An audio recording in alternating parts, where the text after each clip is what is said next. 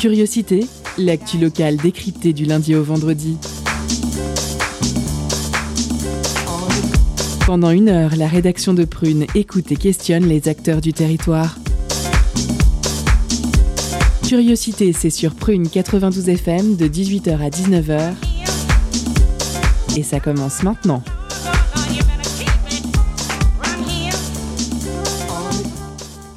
Bonsoir à toutes et tous et bienvenue dans cette nouvelle édition de Curiosité. Vous êtes bien sur Prune 92 FM.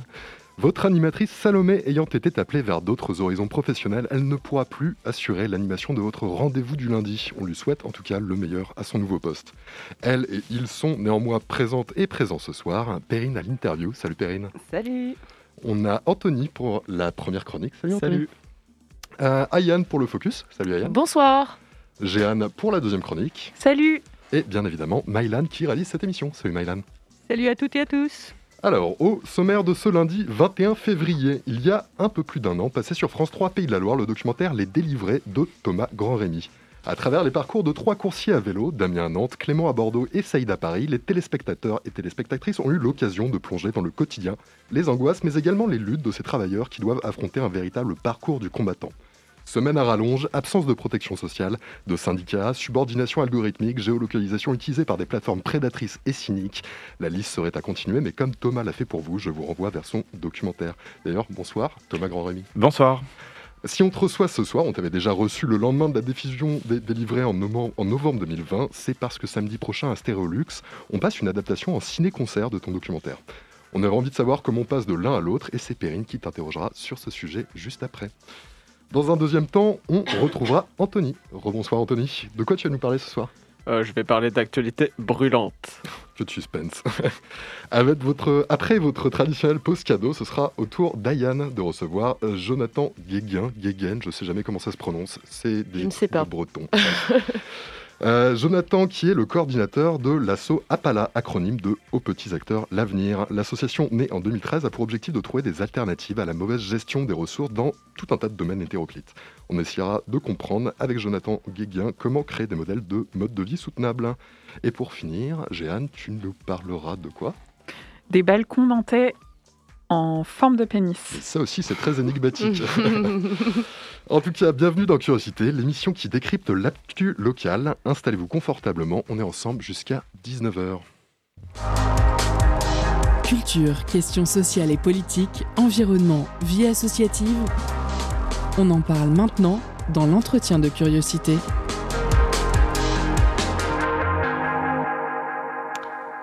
Ciné-concert, bande-son en live d'un film muet?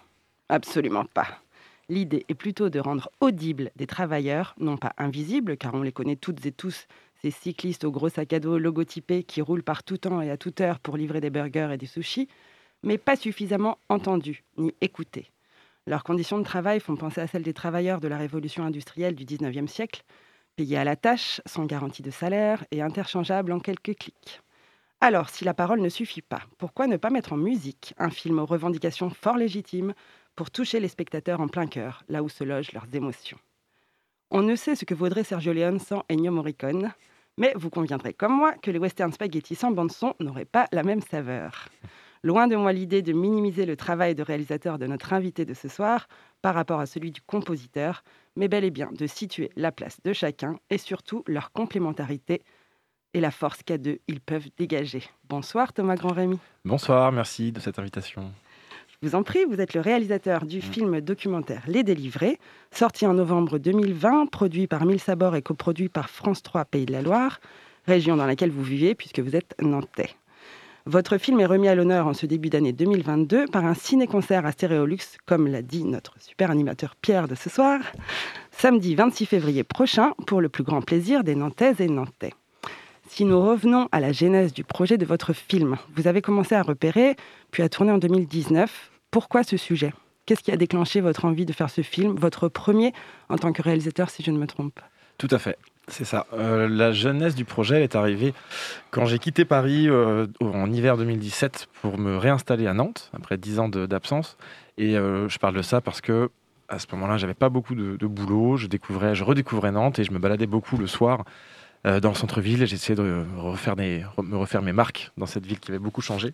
Et j'ai vu énormément de livreurs, de coursiers, de coursières qui patientaient devant les restaurants et devant, les, euh, et devant chez les clients. Et je me suis posé beaucoup de questions. Euh, j'avais envie de savoir comment fonctionnait leur, euh, leur application, leurs leur conditions de travail. Est-ce qu'ils se connaissaient? Est-ce qu'ils avaient des points de rencontre? Est-ce que est-ce qu'ils étaient entendus par les plateformes, etc. Donc j'ai commencé à enquêter et sur Internet et sur le terrain.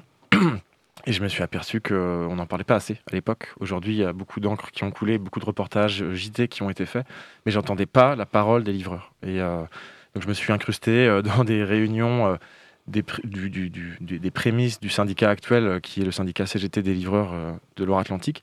Et avant, ils avaient une association qui s'appelait les Bikers Nantais. Et c'est à ce moment-là que j'ai eu le déclic, où je me suis dit, tiens, mais il y a des jeunes qui ne sont pas des militants, qui, en tout cas, qui allaient le devenir, mais qui ne l'étaient pas à l'époque, et qui ne savaient pas comment s'organiser, mais ils avaient une colère viscérale et une envie de se structurer, euh, qui, qui m'a fait penser qu'il fallait saisir cette énergie dès le départ pour suivre aussi l'éveil politique de ces, de ces jeunes-là. Donc, euh, c'était vraiment les deux axes sur lesquels je me suis concentré tout le long du, projet. C'était montrer l'envers du décor de l'uberisation de la société et notamment de, ce, de ce mode de travail plateformisé des livreurs, tout ce que ça engendrait, tout ce que ça cassait, et, euh, aussi suivre l'éveil politique de deux personnages, donc Clément qui est, euh, qui est bordelais et Damien qui est nantais. Est-ce y a, parce que j'ai cru comprendre qu'il y avait aussi un événement euh, dont, vous parlez au début de votre film, hein, qui est un petit peu l'accroche du film. Est-ce que vous pouvez nous parler de cet événement qui est quand même un événement marquant, qui a fait en sorte que les, les livreurs, justement, je pense que ce, rêve est un éveil de conscience? C'est un événement marquant et euh, le plus dramatique, c'est que c'était que le premier à l'époque. Donc c'est le décès de Franck Page, qui est un jeune livreur bordelais euh, de 18 ans, qui, est, a été envoyé en périphérie de banlieue à vélo et il a été embarqué par un poids lourd. Donc il est passé dans son angle mort, il a été embarqué, il est décédé sur le coup. Et c'est vrai que ça a été à la fois un événement euh, tragique pour, euh, pour tous les Bordelais qui connaissaient ce jeune Franck Page, et aussi pour les livreurs, ça a été le moyen de se rassembler. Et euh, la, lutte, elle était très localisée avant cet événement-là. Et tout d'un coup, les livreurs nantais, bordelais, lyonnais ont commencé à communiquer entre eux, sont venus aux obsèques à une marche blanche de Franck Page. Et donc, moi, j'ai suivi Damien, qui est mon personnage nantais. J'ai suivi avec ma caméra et j'ai lancé le tournage à ce moment-là, alors que j'étais pas prêt, j'avais pas encore de production ni de, ni de moyens pour le faire. Mais je me suis dit, tiens, il se passe quelque chose euh, très fort. Et ça a été le point de départ euh, du film et d'un nouveau, d'un élan autour de la lutte euh, en France, en tout cas, qui était marquant. Et il y a trois semaines, il y a un autre livreur qui est décédé à Lille dans les mêmes conditions. Et du coup, on peut, on peut rappeler que si euh, Franck Page se trouvait dans cette zone industrielle, c'est parce que les plateformes, justement, avaient élargi leur périmètre de, de, livraison de, de, plateaux repas euh, pour avoir plus de clients et donc plus d'argent. Exactement, je ne vais pas refaire tout l'historique des, des, conditions de, travail des livreurs depuis 5 ans, mais effectivement, le, la politique et l'envie des plateformes, c'est de conquérir le marché le plus grand, donc euh, de plus en plus de restaurants et de plus en plus de clients même s'ils se trouvent en périphérie des villes. Donc c'est pour ça qu'aujourd'hui, on voit de plus en plus de scooters, parce que les zones de livraison sont tellement grandes qu'à vélo, c'est pas rentable de faire ça à vélo. Donc, euh, donc effectivement, c'était la raison principale, c'est ce que les militants ont pointé du doigt euh, à ce moment-là. C'est pas normal d'être envoyé euh, à vélo en périphérie, au bord d'un échangeur de périphérique. Pas, en même temps, quand on sait que le matériel est à la charge des livreurs en question, c'est vrai que le scooter et l'essence ça fait des frais supplémentaires. En effet. On ne va pas revenir en détail non plus sur le contenu du film parce que vous avez eu l'occasion de venir dans les studios de Prune au moment de la sortie en 2020 de votre documentaire, mais il est impossible de ne pas en dire quelques mots non plus. Donc je me permets de faire une toute petite synthèse sur la situation de ces livreurs ubérisés. Ils sont environ 20 000 en France. Ils doivent rouler minimum 55 heures à vélo par semaine pour espérer obtenir un SMIC. Ils sont auto-entrepreneurs, donc c'est un peu un statut fictif de travailleur indépendant. Et non, par voie de conséquence, pas de sécurité sociale, pas de vacances, pas de droit à l'assurance chômage, pas de salaire minimum garanti, pas de syndicat. Donc une, belle flexibilité apparente, mais une grande précarisation sous-jacente. Vous montrez dans votre film qu'ils ont réussi, alors que tout est fait pour que ce soit difficile, à se rassembler pour revendiquer des droits. Oui, et c'est pas une mince affaire que de se rassembler quand on est travailleur indépendant et donc on n'a pas de structure euh, comme une entreprise pour pouvoir déjà se voir, discuter, échanger, boire un café, parler des conditions de travail, de l'évolution, et on n'a pas de légitimité surtout pour revendiquer des droits, discuter des conditions de travail, etc. Puisqu'ils ne sont pas structurés, euh, s'ils ne sont pas salariés, ils n'ont pas de convention collective, donc euh, les plateformes ne reconnaissent pas les organisations syndicales classiques. C'est la CGT généralement, la CGT et le CLAP qui est le collectif des livreurs autonomes parisiens, Qui, est, important aussi. Donc effectivement, c'est pas une mince affaire et il faut trouver des astuces. Dans le film, on a filmé plusieurs manifestations qui consiste à euh, se retrouver à 10, 20, 50, 100 devant des restaurants, bloquer les Burger King, bloquer les gros départs de commandes pour attirer l'attention des médias et euh, pour faire euh, planter l'application aussi. Hein. Ils ont une, une, méthode aussi qui consiste à refuser systématiquement toutes les commandes qu'on leur propose jusqu'à ce que les temps d'attente soient trop conséquents pour les, pour les clients et donc que Deliveroo décide de fermer la plateforme pour la soirée. C'est ce qui est arrivé à Nantes à plusieurs reprises. Donc voilà, il faut trouver des subterfuges. Euh, faut ça, il faut jouer le jeu de l'algorithme en fait. Exactement, exactement. Mm. Alors pour pouvoir incriminer ces plateformes qui contournent le droit du travail et, contrer leur liberté d'exploiter, il faut pouvoir dénoncer au niveau de la loi cette indépendance fictive. Je crois qu'il y a déjà eu quelques victoires. Est-ce que vous pouvez nous, en parler, notamment au niveau du Sénat? Oui, alors le Sénat, la, victoire, elle est, euh, elle est d'avoir amené le débat au Sénat avec les deux sénateurs euh, Fabien Gay et Pascal Savoldelli qu'on suit dans le film euh, dans la préparation de cette loi, la coécriture de cette loi avec les militants et les livreurs et les livreuses euh, qui a été fait au courant 2019 et puis juin 2019 ils présentent cette loi au Sénat qui a été refusée. Mais au moins le débat est arrivé dans l'hémicycle. Donc c'était une première pierre à l'édifice qui, qui, qui sera la première j'espère et qui va revenir. Mais sinon effectivement il y a beaucoup de procès qui sont gagnés depuis, euh, depuis 2018 par c'est ça, parce qu'il n'y a, pas que en France hein, que ça se passe. C'est aussi euh, dans le berceau de l'ubérisation, notamment en Californie. Il y en a aussi dans d'autres pays d'Europe. Ouais, ouais. En Californie, c'est, je ne vais pas m'attarder là-dessus parce que c'était plus sur les VTC. Et il y a histoire un peu complexe. Par contre, ce que je peux dire, c'est en Espagne, en mois d'août, il y a eu une loi qui est passée dans le droit commun et qui requalifie, enfin qui considère que tous les livreurs sont salariés. Donc euh, tous les procès euh, ayant donné lieu à des euh, requalifications en salariat parce que le, lien de subordination entre les plateformes et les livreurs a été avéré partout en Europe de toute façon. Il y a eu une loi qui a été votée. Donc depuis le mois de septembre, Deliveroo est obligé de payer avec un salaire minimum les livreurs. Ce qui fait que Deliveroo est parti d'Espagne. Voilà. c'est Uber qui a récupéré beaucoup de livreurs et d'autres plateformes, mais il y, a des victoires. oui, parce qu'il y a eu aussi un procès en appel gagné par, par un livreur je ne sais plus contre quelle plateforme, mais il a du coup euh, reçu 30 000 euros de la part de cette plateforme, justement parce qu'on avait euh, considéré qu'il y avait du travail dissimulé et avec un lien de subordination. Exactement. Le salariat déguisé qu'on soupçonnait il y a trois ans, depuis euh, le 28 octobre 2018, le date où un, livreur Uber s'est fait requalifier en salarié à la Cour de cassation. Ce procès fait jurisprudence maintenant sur tous les livreurs et les livreuses qui montent au prud'homme, qui ont le courage de monter au prud'homme pendant trois ans pour obtenir gain de cause. Quasiment tous les, tous les procès sont gagnés. Donc effectivement, il y a une jurisprudence qui s'applique. Maintenant, il ne plus qu'une loi qui légifère et qui, euh, qui atteste qu'une euh, une plateforme ne peut pas payer en auto-entrepreneuriat un livreur. C'est pas c'est pas légal. Alors, vous avez parlé des deux sénateurs communistes qui avaient fait une proposition de loi en, juin 2020. J'ai vu quand, sur le site du Sénat, du coup, je suis allée voir un petit peu ce qui se passait.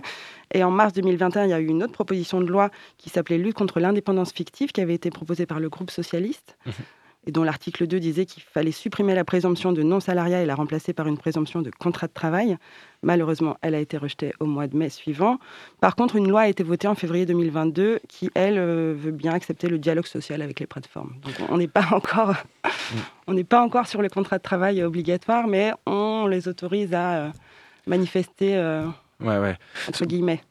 Très rapidement, l'inversion en fait, la présomption de non salariat dont vous parliez, c'est euh, le cœur d'une proposition de directive européenne qui a été, euh, été euh, coécrite par Leila Chabi, qui est une eurodéputée la France Insoumise au Parlement européen et qui va être discutée et votée dans les mois qui viennent. Et cette directive européenne, effectivement, elle propose d'inverser le rapport de force en, en partant du principe que les livreurs sont salariés et c'est aux plateformes de prouver le contraire. Donc ça, ça change tout dans, le droit du travail et dans ce combat législatif-là et juridique. Et euh, voilà, si cette directive européenne passe, il faudra quelques années avant que ça avant que ce soit transposé dans le droit national français, mais ça pourrait être une énorme victoire. Ça, c'est les militants comptent beaucoup sur cette proposition de directive. J'imagine, ça c'est vraiment une belle lueur d'espoir. Et une autre lueur d'espoir, et vous le dites à la fin de votre documentaire, c'est qu'il y a de nouvelles plateformes coopératives, éthiques, écologiques, économiques et locales qui ont vu le jour. Est-ce que vous pouvez nous en parler juste avant qu'on fasse la pause musicale, du coup, de manière très synthétique? Eh bien, très synthétique. Du coup, il y a, à Nantes, effectivement, il y a des anciens coursiers Deliveroo Uber qui étaient fâchés contre le système et qui voulaient quand même que leur activité devienne pérenne. Ils étaient passionnés par la livraison à vélo mais ils, ont compris que c'était pas possible dans ces plateformes-là. Donc ils ont créé leur plateforme. Et à Nantes, il y en a deux euh, importantes, que sont les coursiers nantais, qui livrent beaucoup de colis, beaucoup de, fleurs. Enfin, ils font la livraison de dernier kilomètre euh, dans plein de, domaines différents. Et il y a aussi Now qui est une coopérative de livreurs et de livreuses qui s'est montée il y a un an et qui cartonne. Voilà, je vous invite à, aller faire un tour sur l'application. Ils ont une trentaine de restaurants et ils livrent jusqu'à 2 ou 300 commandes par soir, les soirs de pic le samedi. Donc c'est en train de je, pense qu'il est en train de faire peur à Deliveroo depuis quelques mois. Ça me paraît pas mal de, de, les citer elles plutôt que de citer les autres grandes dont on a tous connaissance. On arrive déjà au milieu de notre entretien. Nous reviendrons juste après la pause musicale sur le making-of du ciné-concert Les Délivrés avec notre invité Thomas Grand-Rémy, réalisateur de ce film documentaire qui parle de la lutte des coursiers à vélo pour faire valoir leurs droits. C'est notre animateur du jour qui m'a soufflé l'idée, et ce sont les clashs qui illustreront judicieusement notre propos du jour avec le titre Know Your Rights. Battez-vous pour vos droits et restez avec nous. This is a public service announcement with guitar.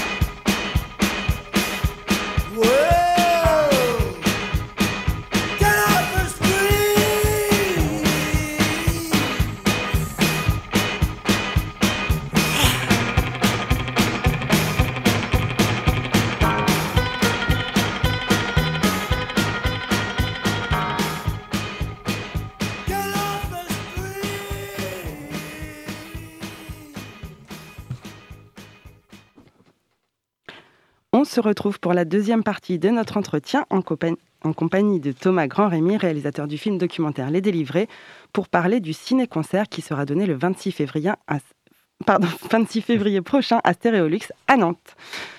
Entrons dans le vif du sujet maintenant, Thomas Grand-Rémy. Votre film s'adapte sur scène en 2021 sous la forme d'un ciné-concert orchestré par Maxime Dangle avec machine et son modulaire, coproduit par Astropolis et la Carène. Comment Moins d'un an après la sortie de votre film, l'idée d'un ciné-concert vous est-elle venue? Bah, pour reprendre un peu la genèse du, projet, euh, avec Maxime, on se connaît bien depuis longtemps, et puis il a, il a donc produit la BO du documentaire. C'est ça, il a déjà travaillé avec vous sur le film documentaire. Ouais, c'est ça. Euh, l'origine du projet vient de là. Et puis, euh, lorsqu'il m'a envoyé les premières maquettes, les premiers morceaux qu'il avait composés dans son coin à Valence, dans son studio, J'ai été bluffé, mais je me suis dit, c'est pas possible, ça peut pas rentrer dans le documentaire, c'est trop chargé. C'était des vraies musiques avec plusieurs pistes, avec euh, des refrains, enfin avec des envolées, etc. Et j'ai trouvé ça magnifique, mais malheureusement c'était trop trop dense pour le docu, donc en fait on, a allégé.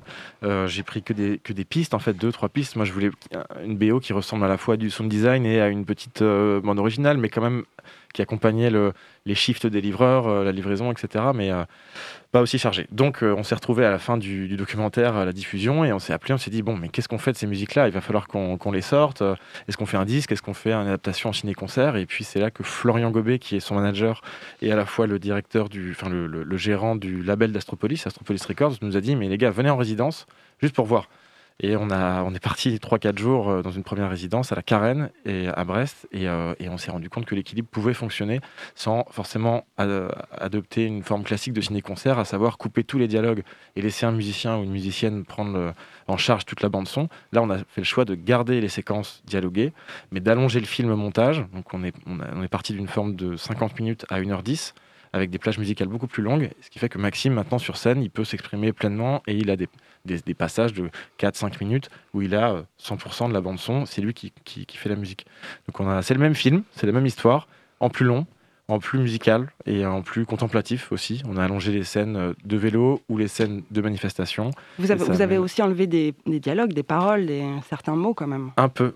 Un peu, mais quand même. Ça devait pas être euh, facile à décider ce genre non, de choses. Non, non, ça a pris plusieurs, plusieurs sessions de résidence qui ont été nécessaires pour ça, pour trouver l'équilibre du film, pas perdre l'histoire, mais, mais offrir quand même aux gens qui vont venir un ciné-concert avec, euh, avec de la musique qui prend beaucoup de place. Mais, euh, mais voilà, on est très content du résultat. Euh, on l'a joué là, on l'a joué six fois, notamment à Vous voulez dire que c'est pas une première à Nantes? Malheureusement, non. il y en aura d'autres, mais, mais on est très content de venir à Nantes le faire. C'est hyper important. Le film vient de là, il a été produit en local ici. Moi, j'ai commencé à tourner mes premières images il y a trois ans ici. voilà, c'est hyper important qu'on soit là et qui plus est dans des bonnes conditions à Stéréolux. On est, on est ravis. L'émotion sera au rendez-vous. On espère. Ciné-concert, ça veut dire cinéma et concert. C'est donc la, rencontre entre un réalisateur et un compositeur. Vous l'avez dit, en plus, c'est votre ami. Mais est-ce que c'est aussi la rencontre entre deux langages? Euh, Oui, c'est clair, c'est clair. Moi, je pense que là, la forme qu'on a aujourd'hui dans le ciné-concert, euh, elle, fait ressortir encore plus d'émotions et la justesse de la composition de Maxime m'aide encore plus à être en empathie avec les personnages.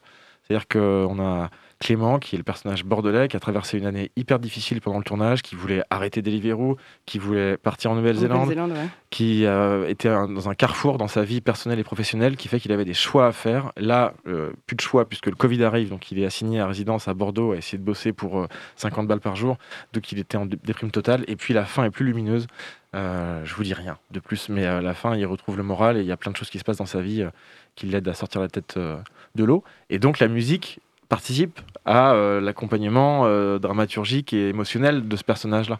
Et euh, donc le, risque quand on met trop de musique, c'est d'en faire des caisses et que, et que ce soit trop grossier. Là, j'ai l'impression que Maxime a trouvé le juste équilibre pour, pour transcender les émotions de, Maxime et aussi pour amener une tension permanente sur cette lutte-là qui, qui, qui, qui, dure un an. Donc oui, oui c'est la rencontre de deux mondes en effet. Il, faut, il s'agit de trouver la bonne forme. J'espère que ce sera le, cas pour ceux qui viendront samedi.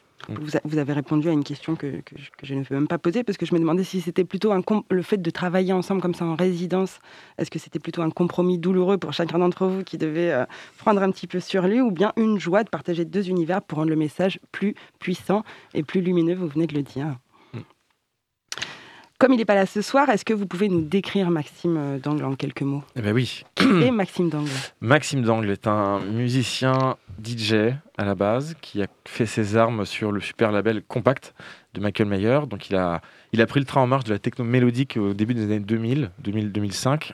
Donc il a écumé les clubs, il a joué partout en Europe, il a produit des EP qui sont super, super dance floor, etc pendant dix ans. Et puis après, il est devenu papa et il a eu envie d'autre chose. Donc il s'est euh, mis à, euh, il s'est mis sur d'autres projets que, euh, que la musique club, donc euh, du ciné-concert. il a créé des bandes-sons pour des, des, comment dire, il travaille avec le CNRS et avec le la Centre national de recherche scientifique. Voilà, et il récupère des sons que des chercheurs vont puiser dans les sous-marins, dans, les, dans le monde marin, et il en fait de la musique. Voilà, donc c'est une manière de vulgariser le travail scientifique auprès d'un autre public et de de, magnifier un peu le, monde de la nature. Quoi.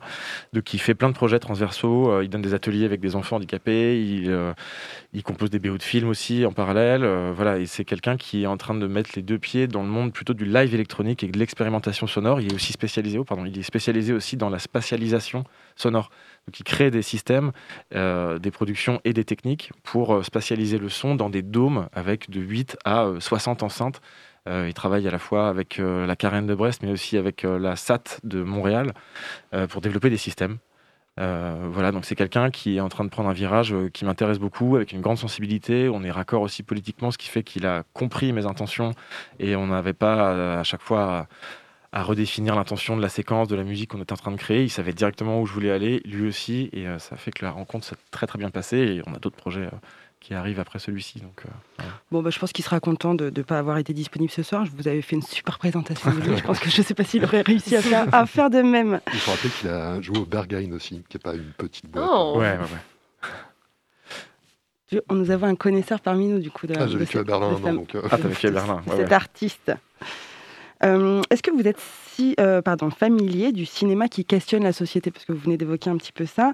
Donc que ce soit un documentaire comme avec euh, Michael Moore ou François Ruffin, ou même en fiction comme moi je considère que Buñuel en est un, Ken Loach ou même Yves Boisset avec Le Prix du danger. Est-ce que vous avez des, sujets de prédilection? Est-ce que c'est un peu ce cinéma-là qui vous a inspiré ou, pas du tout? Bah Déjà, vous avez cité Ken Loach, donc on a un peu tout dit là. non, mais évidemment, c'est un, un cinéma, le cinéma social britannique et, et, d'ailleurs, mais qui me touche beaucoup euh, qui est très proche euh, des classes euh, précaires et d'autres. Là, hier, je suis allé voir le dernier film de Stéphane Brisé, Un autre monde, avec encore Vincent Lindon, qui est génialissime et qui, raconte l'histoire d'un cadre, d'un dirigeant d'entreprise qui doit faire face à un, plan de licenciement et qui essaie de, de s'y opposer. Donc ouais, moi c'est clair que le cinéma social m'intéresse beaucoup, les documentaires aussi, et euh, je vais puiser, euh, je vais puiser dans, beaucoup dans Ken Loach et dans des films militants. Euh, je sais pas, les Grands Soirs et Petits Matins de William Klein, qui est un film qui parle de mai 68. c'est des films qui me marquent beaucoup. Tout le cinéma qu'on dit vérité des années 60 en France et qui se penchait sur les luttes sociales me marque beaucoup.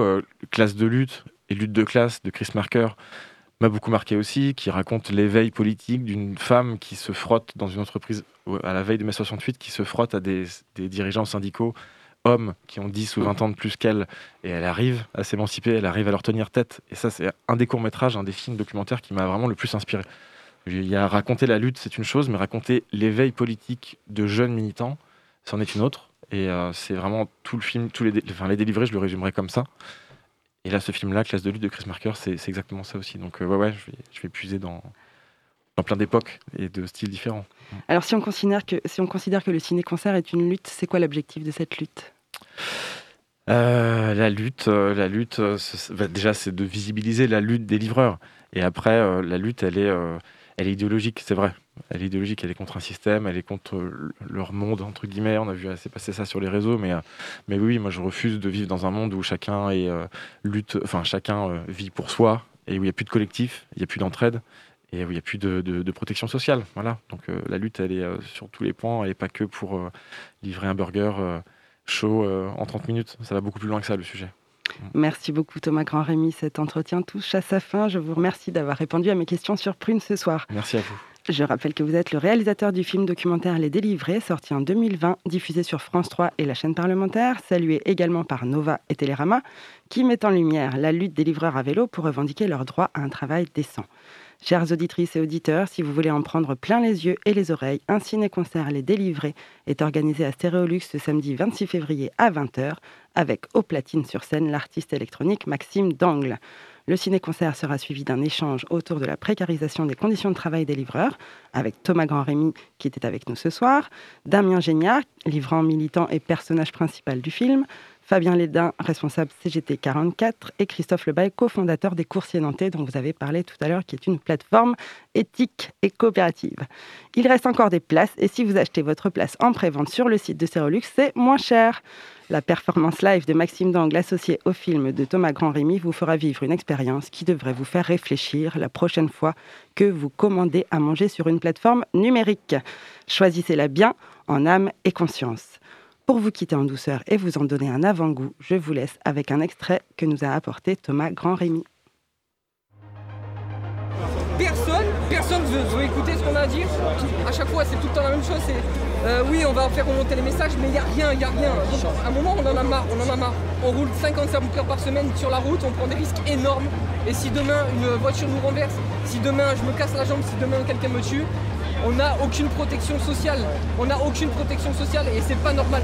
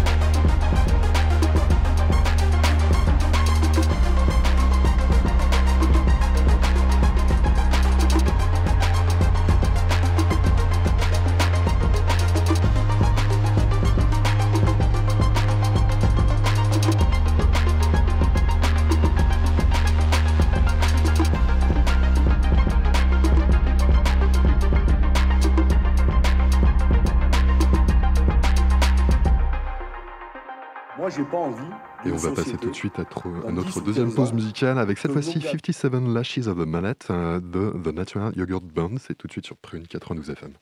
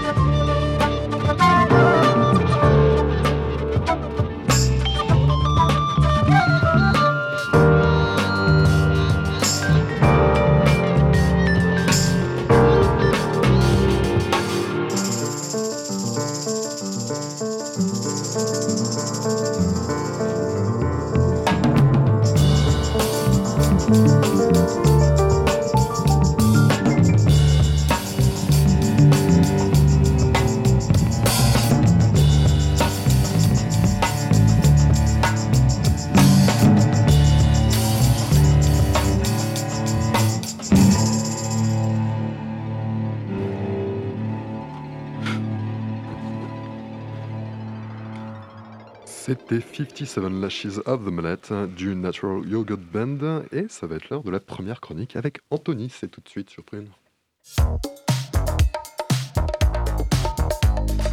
Étonnante, perspicace, amusante, actuelle, les chroniques de curiosité.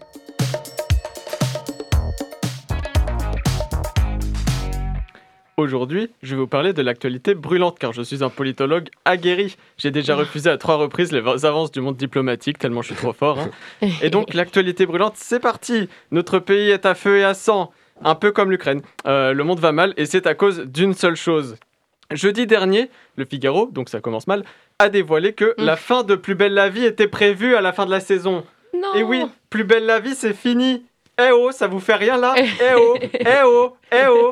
Bon bah tant pis. Euh, Plus belle la vie, c'est donc euh, une série qui a commencé en août 2004. Même ma sœur était pas née. Euh, et il commence aujourd'hui, enfin il compte aujourd'hui euh, 4500 épisodes. Donc One Piece à côté, c'est un court métrage. hein. Mm. Et donc c'est une série qui est pas terrible sur certains aspects, mais qui p- impose quand même le respect hein, pour avoir tenu aussi longtemps. Entre autres, hein, il y a des gens qui tiennent 2 minutes. Plus belle la vie, ça tient 18 ans euh, en comparaison. Euh, pour ceux qui n'ont donc jamais vu la série, et vous avez raison, c'est un peu comme Game of Thrones, mais sans les dragons, sans la géopolitique complexe, et puis à Marseille. Donc ça change un petit peu, quoi. Il n'y a pas le North. Euh, aussi, on a tendance à dire que c'est moins bien que Game of Thrones, pour son scénario simple et basique, comme dirait Nekfeu, le célèbre rappeur, bien évidemment.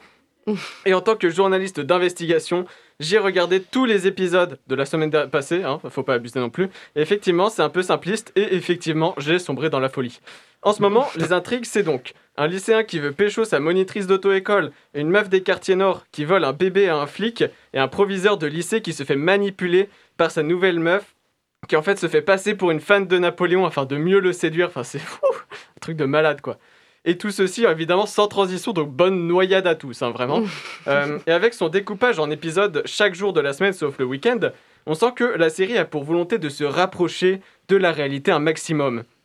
D'être au plus près du quotidien et de l'actualité. En fait, c'est un petit peu moi, mais en série. Et je suis pas sûr que ce soit une bonne chose, du coup. Euh, et c'est vrai que c'est réaliste, quoi. Je veux dire, si t'as enfin, t'as raté ta vie, si à 40 ans, tu t'es jamais fait voler ton bébé, quoi. À moins que ce... Enfin, vraiment, ouais. Et puis, euh, en tant que coach en séduction, je tiens quand même à, vous assurer que draguer en citant Napoléon, ça en charmera plus d'un. Moi, par exemple, j'épouse toute personne qui me récite intégralement le code civil, sans se tromper, bien évidemment, sinon c'est trop facile. Euh, en vrai, je suis un petit peu mauvaise langue, hein, il y a quand même des choses qui sont très fidèles à la réalité. Par exemple, les policiers sont toujours prêts à transgresser les lois et les procédures, et les jeunes qui se droguent et font la fiesta toda la noche, euh, vraiment, ça c'est hyper réaliste. Après, c'est vrai que les ressorts scénaristiques sont assez simples en général. hein. On sait souvent ce qui va se passer. Il y a toujours ce petit cliffhanger à la fin de chaque épisode, avec un plus gros cliffhanger le vendredi pour tenir en haleine les passionnés tout le week-end. Qu'est-ce qui va se passer? On ne sait pas. D'ailleurs, le- l'épisode de lundi, qu'est-ce qui va se passer? On ne sait pas. Moi, je sais pas. Enfin, si je sais, du coup, vu que je sais bah, avec le. Bah, parce que j'ai du talent, tout simplement. Euh, et donc, euh, ça fonctionne vraiment. euh, Ce côté cliffhanger, c'est très addictif. Je vous le dis, j'ai peur de tomber dedans, de plus jamais m'en sortir. Après, genre, je vais avoir des cernes, coiffe. La, la honte. En fait, Plus belle la vie, c'est un petit peu comme du crack. Je pense que les scénaristes doivent d'ailleurs se droguer un maximum pour réussir à écrire des épisodes à peu près cohérents, diffusés 5 jours par semaine. Et c'est vrai que c'est ça qui est vraiment extraordinaire avec cette série. Il y a des gens qui doivent tellement bosser 5 jours par semaine. C'est deux, plus, enfin, c'est deux de plus et en plus c'est que les nuits. Euh, pour Indochine par exemple, c'est que 3 nuits par semaine. Là, c'est 5 jours par semaine. Vraiment, on est sur quelque chose. Ouais, j'ai raté ma blague en fait. Alors, euh, Mais si, elle est bien, elle est bien. Ça, c'est totalement. Alors c'est sûr qu'avec un rythme pareil, ça se ressent dans l'écriture ou dans le jeu des acteurs, car oui, les acteurs ne jouent pas toujours bien, ce qui permet à Valérie Pécresse de trouver une reconversion, bien évidemment. Et au final, ils produisent tellement que forcément la qualité prime sur la quantité. C'est un peu les joules du monde de, de la série, quoi. Alors pour mettre un terme à cette brillante chronique, comme à chaque fois finalement, euh, je souhaitais citer ce grand homme qu'est Jules. Chiqui Chiquita, Chiqui oui. Chiquita, Chiqui Chiquita. Chiqui Chiquita, Chiqui Chiquita, Chiqui Chiquita. Sais pas la suite. Les bras m'en tombent. Que de comparaison. Merci Anthony. Tandis que Julien s'élance dans les studios pour l'heure de la traditionnelle pause cadeau. C'est tout de suite.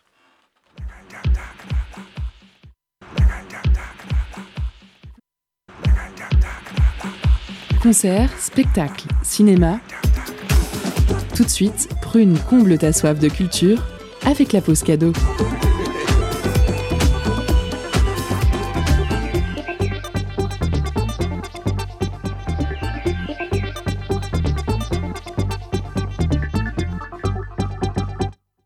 Ce soir, Prune vous fait gagner des places pour les secrets d'un gainage efficace à l'embar- à l'embarcadère de Saint-Sébastien-sur-Loire, vendredi soir à 20h. Cette pièce, réalisée par le collectif Les Filles de Simone, fait une critique des nombreuses injonctions sociétales qui ont modifié en profondeur la perception que les femmes ont de leur corps. Les filles de Simone sont cinq. Elles écrivent un livre sur le corps des femmes, comme leurs aînées des années 70. Entre débat, traumatisme et colère, elles explosent à grands coups d'autodérision les clichés qui leur collent à la peau. Alors pour remporter vos places, envoyez secret en message direct sur l'Instagram de Prune et soyez les plus rapides. Je vous laisse en musique avec Bruchos par Pongo.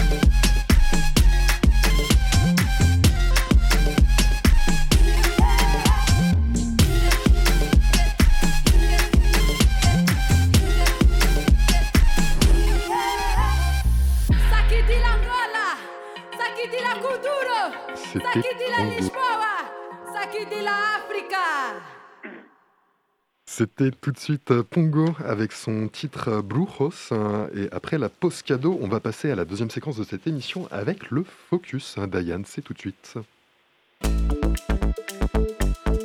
Focus sur une initiative, un événement, un engagement.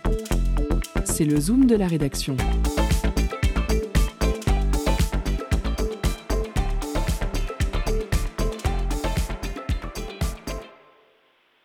Bonsoir chers auditeurs et bienvenue dans notre focus du jour. Ce soir, nous allons parler transition et écologie avec euh, Jonathan. Et bonsoir Jonathan, est-ce que vous pouvez me préciser comment se prononce votre nom de famille s'il vous plaît? Guéguin. Bonsoir tout le monde. Bonsoir. Donc Jonathan Guéguin, qui est donc le coordinateur de l'association APALA, qui est donc l'acronyme de Hauts Petits Acteurs L'Avenir, qui invite les Exactement. citoyens à se questionner à propos de l'énergie euh, via la question du confort thermique, sur l'alimentation avec la question du changement de régime alimentaire et enfin sur le low-tech. Donc euh, bonsoir Jonathan Guéguin. Euh, L'association APALA est donc écologiste et engagée pour un mode de vie soutenable par une approche scientifique et avec une démarche low-tech. Apala apporte des solutions techniques et open source aux problématiques de soutenabilité de nos modes de vie.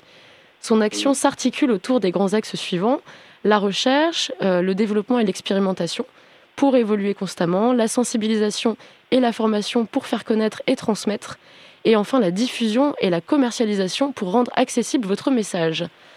Euh, pour commencer, Jonathan Guéguin, est-ce que vous pouvez nous expliquer ce qu'est exactement le low-tech? Alors, la- low-tech, en fait, c'est, euh, ça se définit par opposition aux high-tech. En fait, c'est des, des, des technologies basses, en fait, de, de la basse technologie. Donc, c'est souvent le terme qui a été popularisé par le Low-Tech Lab. Euh, donc, c'est low-tech et euh, il se définit par trois, trois angles, donc utile, accessible et durable.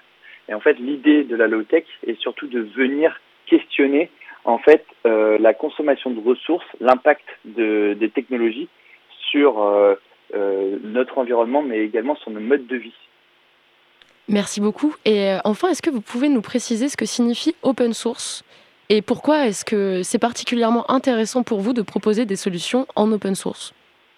Ouais, alors l'idée de l'open source, c'est tout simplement de ne pas s'approprier un brevet.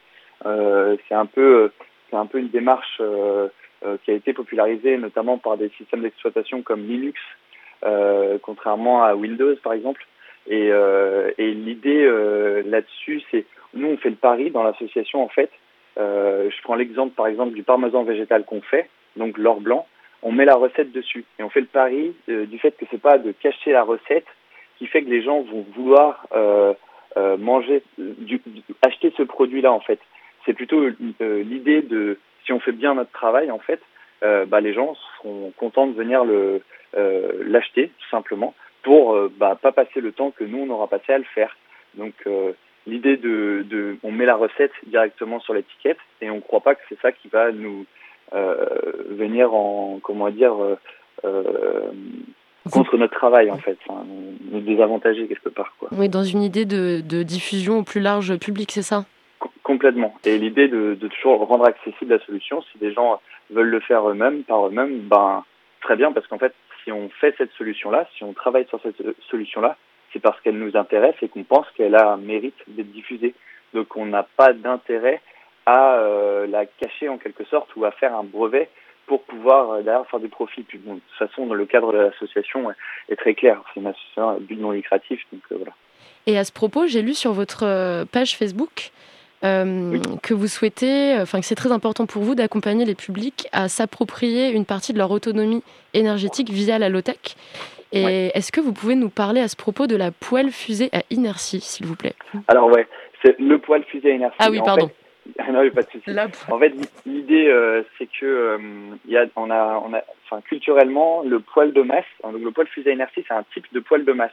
Et le poil de masse, en fait, c'est un poil euh, comme un poil traditionnel à bois bûche, mais qui permet une accumulation de la chaleur et une restitution sur le long terme.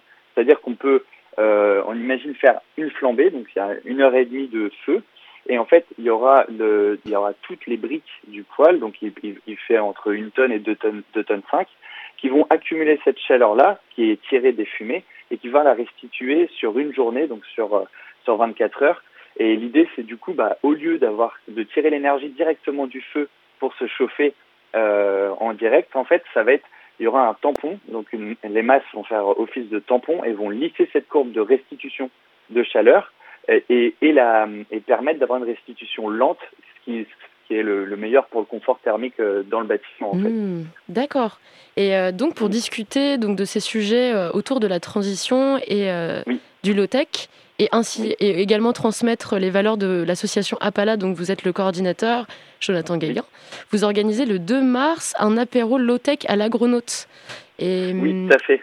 est-ce que vous pouvez un peu nous parler de cet événement et plus précisément du genre d'interaction qui se crée lors de lors de ces événements? En fait, l'idée, c'est que on est, on est euh, pas mal actif sur les réseaux euh, bah, ingénieurs engagés. On fait beaucoup de recherches universitaires, donc on travaille avec euh, des universités depuis euh, quelques années aussi. Et, euh, et, et de par nos activités et les di- diverses angles d'approche qu'on a dans l'association, il y a des gens qui sont intéressés et qui viennent nous, nous rencontrer. Bah, c'est comme ça qu'on a pu, là par exemple, rencontrer Manon, qui est aujourd'hui euh, euh, salarié de l'association. Donc là, on est passé de, de deux salariés à quatre salariés. D'accord. Euh, et en fait, euh, l'idée, c'est qu'on s'est dit bon bah on va on, va organiser des apéros autour de, de- des questions sur la low tech en fait, parce qu'on a vu que ça intéressait euh, vachement. Et euh, on a on a emménagé à l'agronaute il y a un an maintenant.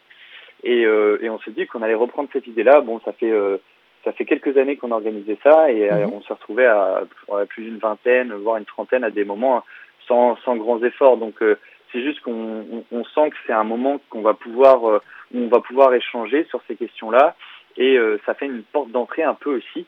Euh, donc un moment convivial autour de ces questions-là et, et voir en fait si tout simplement euh, il n'y a pas des choses qu'on peut faire ensemble avec des, des différents profils en fait.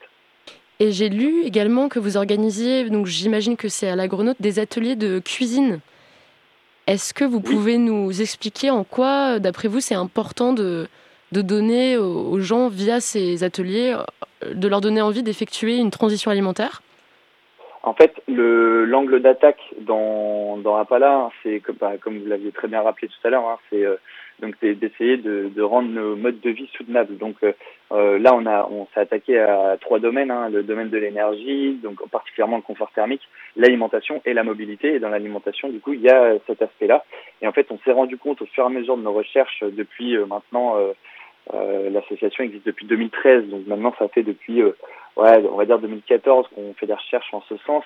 Et en fait, toutes les études, euh, il y a une littérature scientifique abondante sur le sujet qui montre que, en fait, le passage au végétal, donc de- des produits animaux aux produits végétaux, est le meilleur moyen pour rendre euh, nos modes de vie soutenables. Donc euh, là, en, en- pour l'alimentation en tout cas. Et, et l'idée, c'est que ça permet de réduire la pression sur les ressources, parce qu'en fait, quand on dépend des végétaux, on, on dépend d'un niveau trophique plus bas que, que quand on dépend des animaux. Donc le niveau trophique, faut imaginer, hein, c'est le maillon de la chaîne euh, alimentaire. Et en fait, les réseaux trophiques euh, sont, euh, sont comment dire, la, la chaîne alimentaire. Et à chaque niveau trophique supplémentaire, 90% d'énergie est perdue. Et du coup, quand on s'est rendu compte de ça, et, et en fait, ça collait avec toute la littérature abondante sur ce sujet, qu'en fait, le meilleur moyen de réduire l'impact, c'était vraiment de descendre d'un niveau trophique et on avait à peu près un ordre de grandeur en moins, donc euh, euh, 10 fois moins d'émissions de gaz à effet de serre et 10 fois moins de consommation de ressources en s'appuyant sur le végétal. Donc nous, on essaye vraiment de sensibiliser à cette question-là particulièrement. D'accord. Euh, un, un grand merci à vous, Jonathan Guéguin. Je suis désolée, c'est déjà la fin de notre entretien. Euh, souci. donc vous êtes, merci euh, également. Ben, merci à vous. Donc vous êtes coordinateur de l'association nantaise Appala. Et quant à vous, chers auditeurs, si vous voulez en savoir plus sur le low-tech, si vous êtes curieux de savoir comment rendre votre mode de vie plus soutenable, que vous souhaitez vous renseigner sur la transition alimentaire, rendez-vous sur la page Facebook d'Appala et à leur prochain apéro low-tech qui aura lieu le 2 mars à 18h à la Grenote. Bonne Merci soirée à beaucoup. tous. Merci à vous. Au revoir. Au revoir. Troisième tournée de remerciements. Merci Jonathan Guéguin, merci à Yann d'avoir réalisé ce focus. Dernière courte pause pour notre troisième euh, pause musicale, du coup, vous en doutez, avec Candela de Fetzilla. C'est tout de suite. Si t'as géré.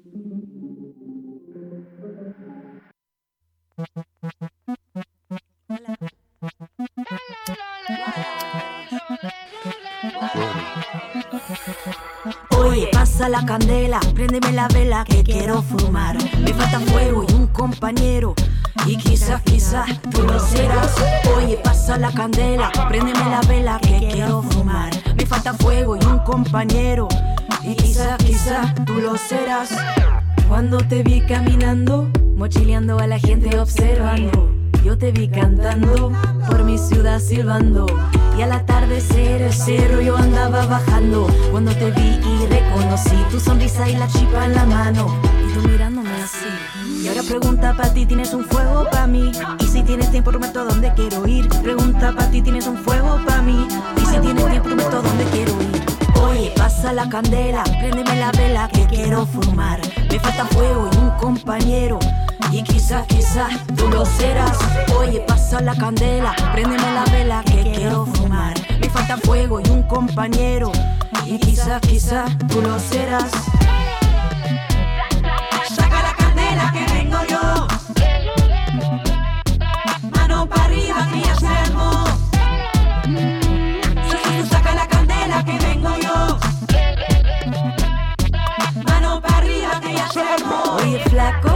¿Qué plan tienes esta noche? Vamos caminar, yo no tengo coche.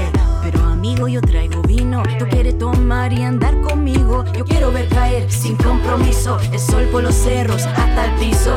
Vamos pa' la loma, ven, toma. El atardecer se, se, se, asoma. Se, se, se, asoma. Se, se, se, asoma. Se, se, se, se asoma.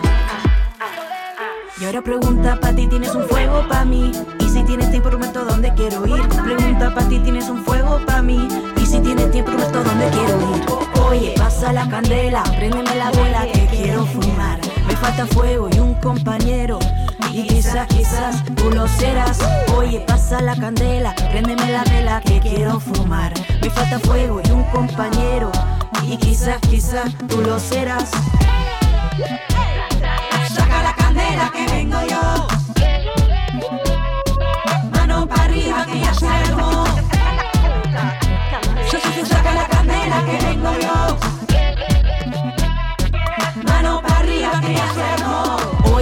La candela, préndeme la vela que quiero fumar. Me falta fuego y un compañero. Y quizás, quizás tú lo serás. Oye, pasa la candela, préndeme la vela que quiero fumar. Me falta fuego y un compañero. Y quizás, quizás tú lo serás. C'était Candela, Candela de Fedzilla, pardon. Euh, Jeanne, Jeanne, pardon, est avec nous dans les studios et elle avait envie de vous parler de balcon et d'autres choses. No spoil. Oh yeah Ouh Je suis partie trop tôt. Étonnante, perspicace, amusante, actuelle. Les chroniques de curiosité.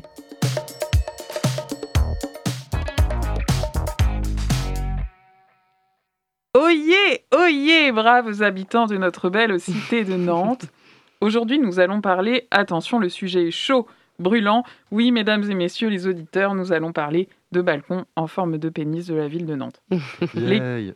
Il y en a plein. Les Capulets n'ont qu'à bien se tenir, leur célèbre balustrade pourrait bien être détrônée par le balcon nantais. Notre cité a des histoires bien insolites et parmi les légendes urbaines, on a pu entendre que des balcons en fer forgé en forme de pénis servaient en fait à différencier les maisons closes des autres bâtisses, elles bien plus intègres. C'est bien sûr tout à fait faux. Il se trouve en fait que ce balcon en fer forgé datant du XVIIe siècle n'avait pas du tout l'intention exubérante de représenter un phallus. C'est Jean Lemoine qui explique dans un fascicule sur les ferronneries que ce motif était très fréquent au XVIIe siècle. C'est Patrick Leray, président de l'association Nantes Renaissance, qui le dit Vu le nombre important de balcons avec cette forme dans les cités des ducs, la ville serait un vaste bordel. Eh oui, c'est l'art. Quand certains pensent Hansel et Gretel, d'autres pensent Jackie et Michel. Mais si vous êtes vraiment intéressé par les représentations du phallus en architecture, il existe des créations, pas forcément à Nantes. Si le sujet vous intéresse, vous pouvez visiter le Musée national d'archéologie de Malte avec sa galerie d'objets de la période du temple phallique. Les Grecs et les Égyptiens ont bien plus de phallus en archéologie et, et dans leurs bâtisses que nous, pauvres Nantais. Misère de misère. À quand des tombeaux, des tombeaux en forme de pénis à Nantes? À quand la grande architecture phallique? Ou même un petit musée? Madame le maire, c'est un appel. Merci beaucoup d'avoir suivi cette chronique et à très bientôt. Merci beaucoup. En tout cas, à toi, Jeanne, euh, Jeanne, pardon. C'est déjà la fin de cette émission de Curiosité. Merci à Mylan de l'avoir réalisée. Merci à vous de l'avoir écoutée. Si vous avez manqué un bout d'émission, si vous voulez la réécouter, notez que celle-ci est disponible en podcast sur le site prune.net. On vous laisse avec nos camarades de Money Time et on se retrouve la semaine prochaine sur Prune, même heure, même fréquence. D'ici là, portez-vous bien.